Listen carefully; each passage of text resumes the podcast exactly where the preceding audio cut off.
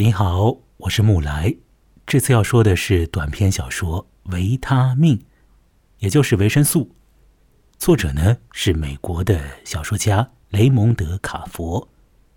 这故事来自于卡佛在四十五岁的时候，也就是一九八三年的时候所出的短篇小说集《大教堂》。好了，这故事标题叫做维生素。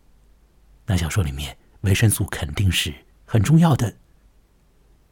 这个小说里面还有一样东西和维生素同样重要，甚至于比它更为重要。那是什么呢？我现在呢要在我的麦克风前面呢弄出一种声响来啊，请你呢通过这个声响来猜猜看那是什么。听到了没有？这个声音相当好听吧？让我再来弄一下它，啊，很好听啊！你猜到了没有啊？没有猜到吗？啊，还没有猜到？那么再让我来弄出一个新的动静啊！哎呦，这样啊，哎，很好听的声音吧？猜到了没有？一定已经猜到了，不是水呀，是酒，是酒啊！酒，酒精，在这个故事里面呢非常重要，烈酒啊。酒精很重要。酒精和维生素在这小说当中啊，是互为映衬的。酒精加上维生素，能够创造好生活吗？这是一个问题。那么接下来我要分别的对酒精和对维生素来呃说几句啊，啊，他们呢和这个小说的整体啊。我说的话和这个小说的整体啊是有一些的关联的。关于酒啊，有些人会认为呢，喝酒呢是有助于社交活动的。那么再讲的大一点呢，就是喝酒呢是有利于人和人之间的这个关系的建设的。这基本上是一个误会。我可以现身说法的跟你讲，喝酒不但。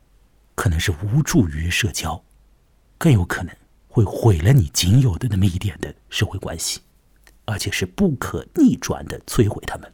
就在迷迷糊糊当中啊，把人和人的关系呢给败坏掉了。我本人在这方面呢吃过不少苦啊，然而这酒呢又真的是好喝呀，真的是好东西啊。二零二零年我喝了好多闷酒，二一年的时候呢，我要。略作改变，略作调整，希望可以和人一块喝啊，自己一个人待着的时候呢，就少喝一点。好了，这是关于酒我要说的一个信息。等一下，在我说这个小说情节和内容的时候呢，你自然会了解到，在这个叫做维他命的故事当中，酒对人和人的关系起到了怎样的一种效力。有的时候可能是有点意思的效力。有的时候酒所发挥的那个作用啊，真的是不太好。好了，关于维生素，我要说一个很重要的事情啊，很重要的一个信息。这个信息呢，会有助于我们去呃欣赏这个故事。我们现如今已经知道了维生素对于人的效用啊，维生素不可或缺。呃，但是呢，我们一般人也不会缺维生素，补充一些维生素呢，对于呃。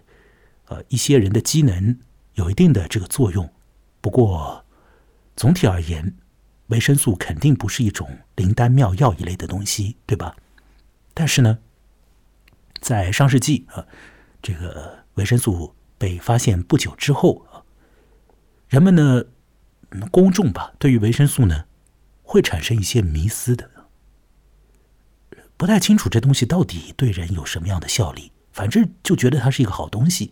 是一个了不得的一个保健品一般的，那么可能一些啊这个药厂啊做保健品的，他们也会添油加醋的去宣传这个维生素的对人的好处，所以呢，这个就变成了一种玄学一般的了，是吧？我以前呢看到了一个材料啊，说是一个美国的拳击手啊，他对媒体讲啊，说他呢。肯定是不会被斗败的拳击手了，为什么呢？因为呢，他讲呢，他每天呢都要抓一把维生素吃掉，而且呢，就是坚持不懈的，每天都得吃的。那这个拳击手呢，很天真呢，哦，他就觉得每天都可以吃一大把啊，那我肯定会很厉害啊，别人都打不过我了啊。这是他的真诚的话哦，是那个年代里面的一个声音啊，现在听起来傻乎乎的啊。所以讲到这里，我要使你了解。在过去的时候，人们会觉得维生素非常的，呃，有效果、有作用啊，呃，可能呢会发挥很大的效力，可以让人们获得美好的生活。啊，以上两点，就对于人和人之间关系的作用，以及维生素对于美好生活的作用，请你在心里头稍微想一下。卡夫的这个故事呢，写的很有意思。整个故事仿佛是浸泡在酒水当中的。故事里面呢，涌动着渴求啊，很多的时候呢，是濒临躁狂啊。在这故事的后半部分里面呢，呃，一些主要人物会进入到黑人开的这个演奏爵士乐的这种酒吧里面。那小说里面呢，也会提到呃具体的这个。演奏音乐的呃人的名字，那不如现在呢，我就放起一段，主要是表现这个萨克斯演奏家功力的这个爵士音乐。我们在这个音乐里头，再一点一点的进入到故事里。那在进入到故事之前呢，我还会伴着这个音乐呢，略微再说一点我的闲话啊，来听听看这个音乐。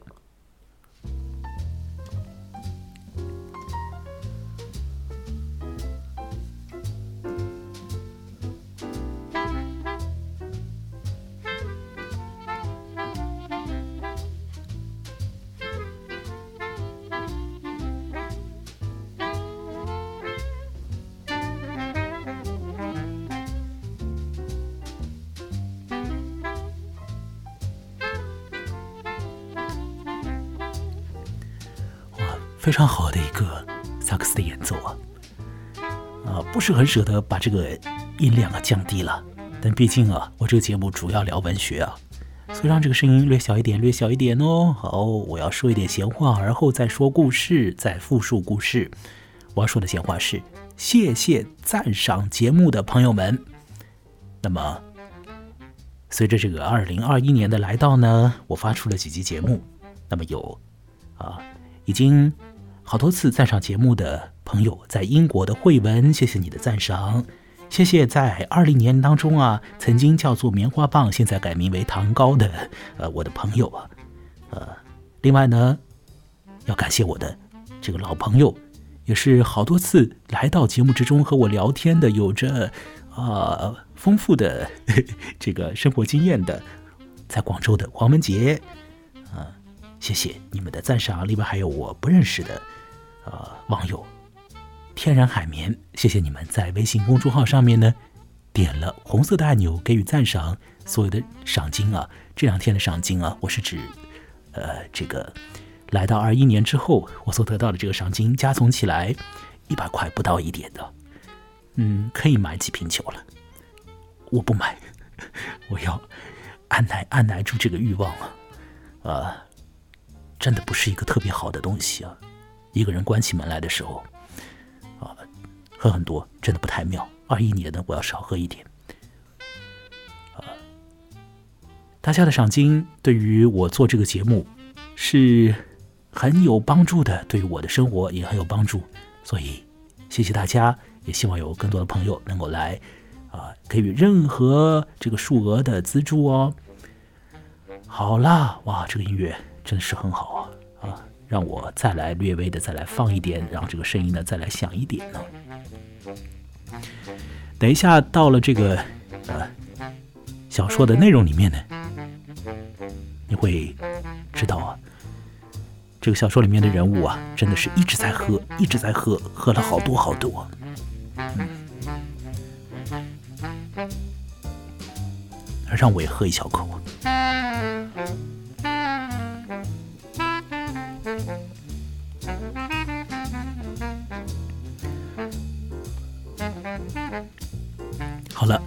佛的维他命是以第一人称，也就是我来叙述的，所以接下来呢，我所说到的这个我就不是我木来了，而是卡佛的小说《维他命》当中的那个我。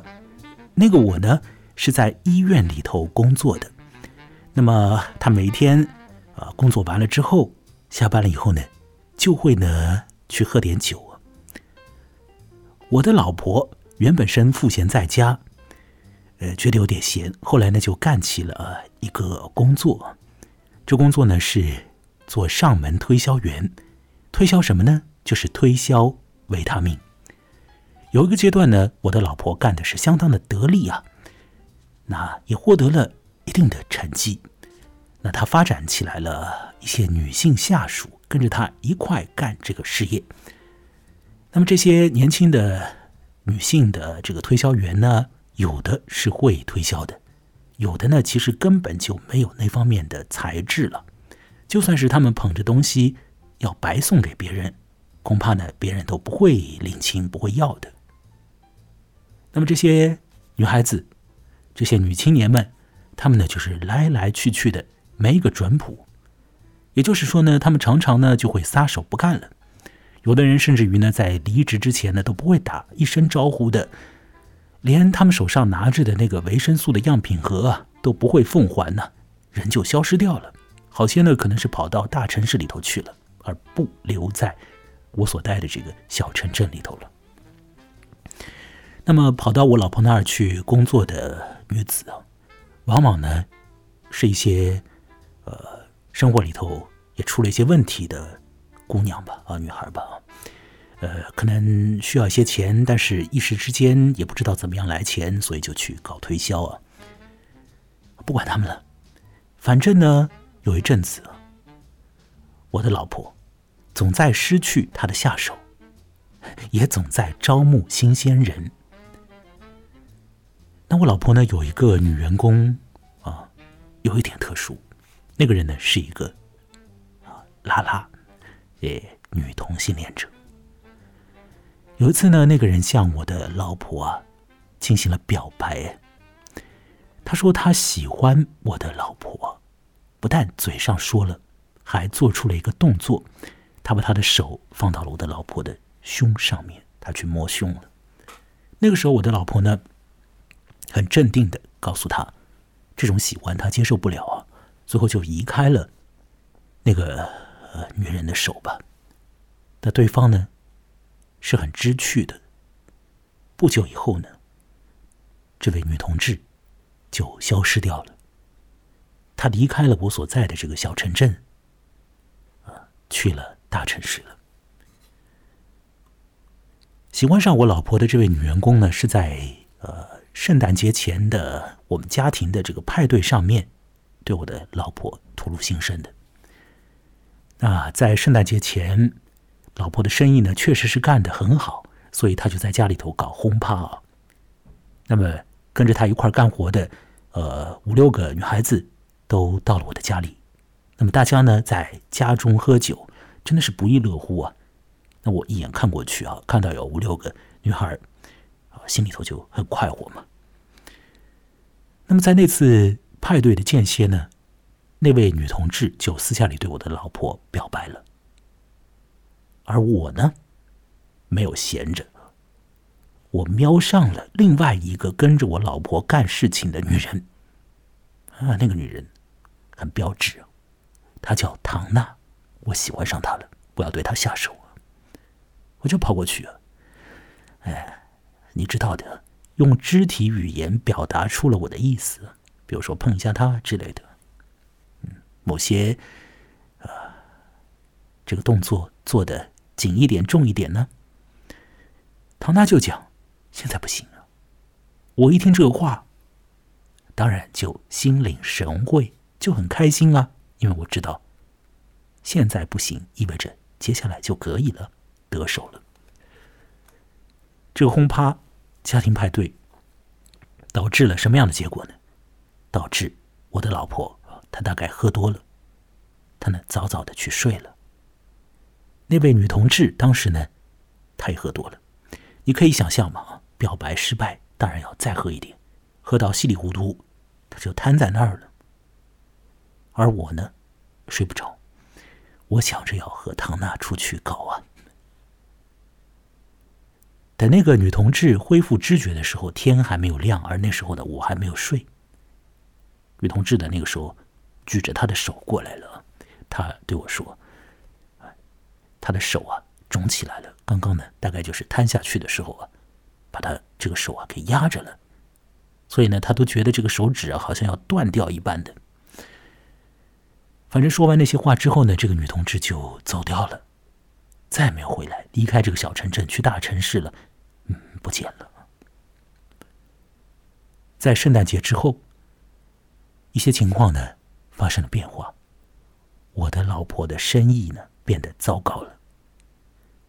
这个维他命啊，有点卖不动了，而且越来越卖不动了。啊，其实这个可以想象，因为美国人呢喜欢在圣诞节前买些东西，买好。钞票也就用掉了，那节后呢就不太买了。老婆为此啊是很是愁闷呢，非常的焦虑。他对我说：“咦，你晚上做梦会不会做到你在医院里面干活的梦啊？”我说不会啊。那我的老婆就说：“她自己啊连连做到她自己在推销维生素的梦。”他说这是。一种征兆啊，显示出来的，他心里面对干推销维生素这件事情已经产生了啊多样的这个情绪啊，而且基本上是不好的情绪。反正我的老婆呢在犯愁，很焦虑啊，因此她当然就会喝更多的酒啊。那阵子呢，我在干什么呢？我当然不会闲着，我在。泡汤呢？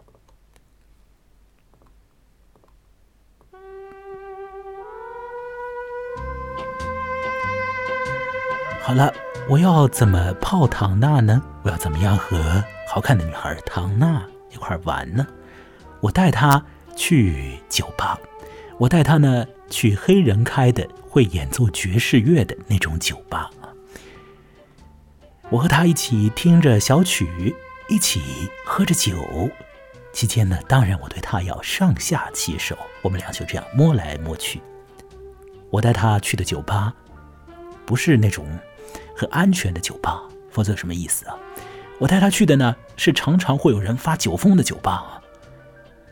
哎，关于那种酒吧，还有一些很可怕的传闻呢，比如说有人跑到洗手间，这个手一下去，做他该干的事情的时候呢。后头就有人过来，把那个人啊一个闷棍打倒在地之类的。那种酒吧不安全，但是呢，我可以呢略微放心一点的。为什么呢？因为在那个酒吧里头啊，有一个我的哎这个朋友啊，啊算是朋友的那种人呢啊，一个彪形大汉黑人，他是维持秩序的。那我是常客，我们就认得了。那么这个大汉。他当然就要担保我可以玩的尽兴，玩的开心啊。然而呢，有一次我和唐娜去那个酒吧，仍然呢还是差一点就出现了呃蛮可怕的状况了。怎么回事情呢？在那天晚上呢，我认得的一个混酒吧的黑人乐手跑过来，那这个乐手呢向我介绍了一个呃。新朋友，找男人之间介绍朋友，其实很容易啊，跑过来介绍一下就好了。但是到底是不是朋友就难讲了。他给我介绍的是什么样的一个男人呢？是一个参加了越南战争的男人。啊，呃，我要说的这个故事，它是发生在越战刚刚结束的时候的。而那个男人呢？啊，他在进入到酒吧之前，还在从越南回美国的路上。我的意思是，他是刚刚从越南战场上下来的一个男人。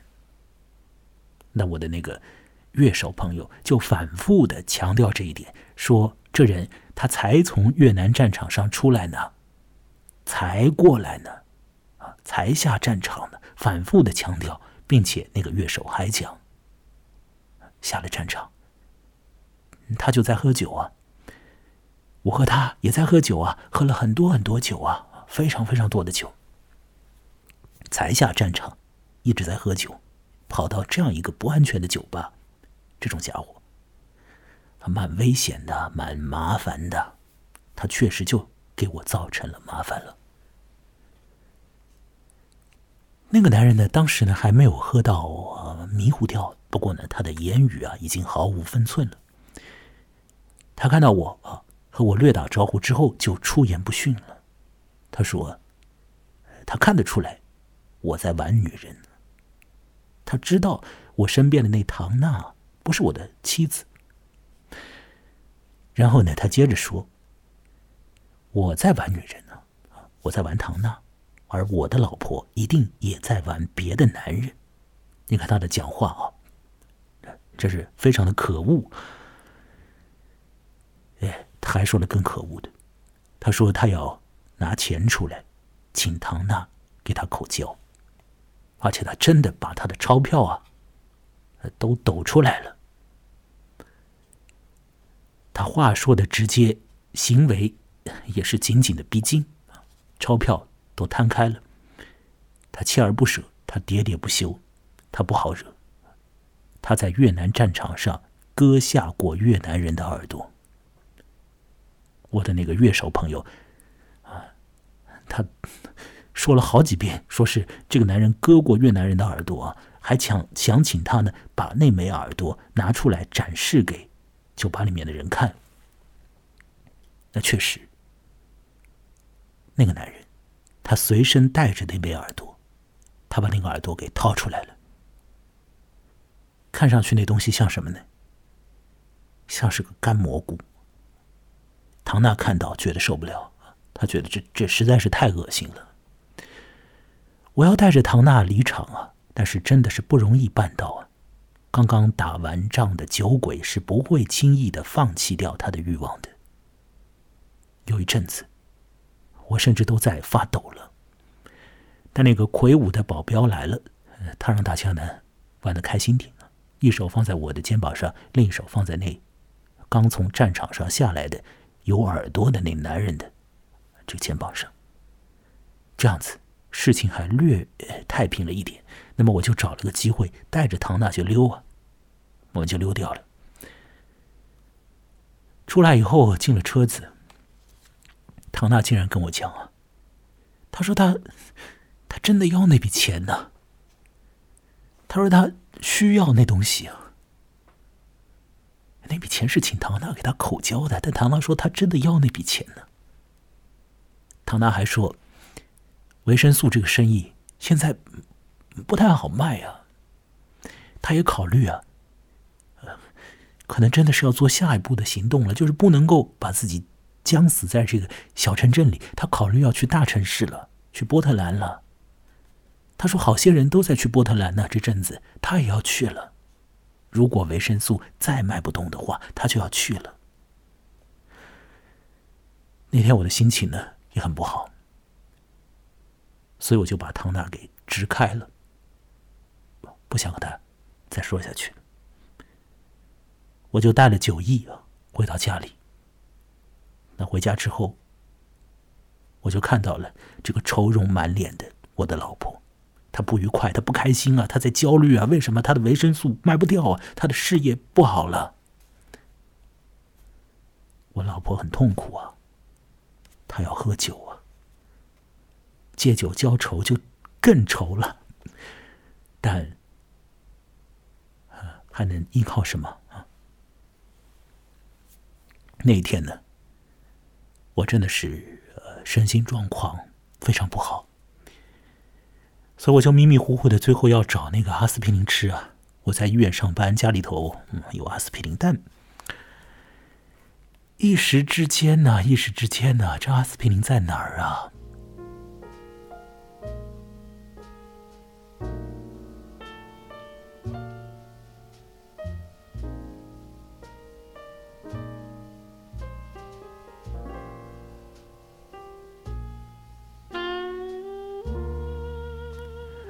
好了，小说里面的那个我，一时半会儿的就找不到他的阿司匹林了，无法通过药物来缓解他的这个愁闷的状况了。雷蒙德·卡佛的维他命也就终结在对于阿司匹林这个东西的翻找上面。我已经把卡佛的故事，他的大概的一些情节告诉了你。这就是维他命，一个将酒精和维生素这两种东西作为符号互相映衬的一个短篇小说。通过酒精，通过维他命，可否改善人的生活？我想这个问题，哎，很复杂啊，很复杂。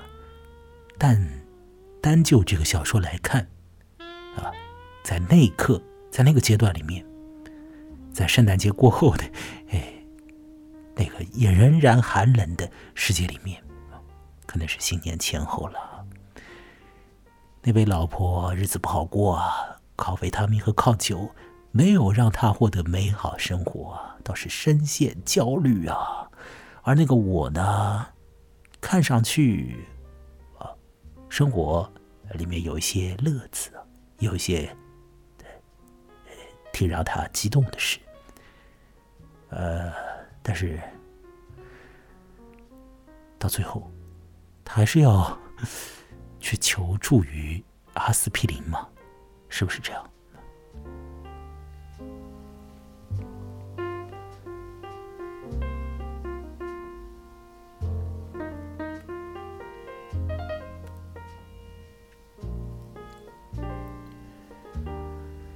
那作为一个短篇小说呢，我觉得这个故事呢，它的情境感呢是很强的。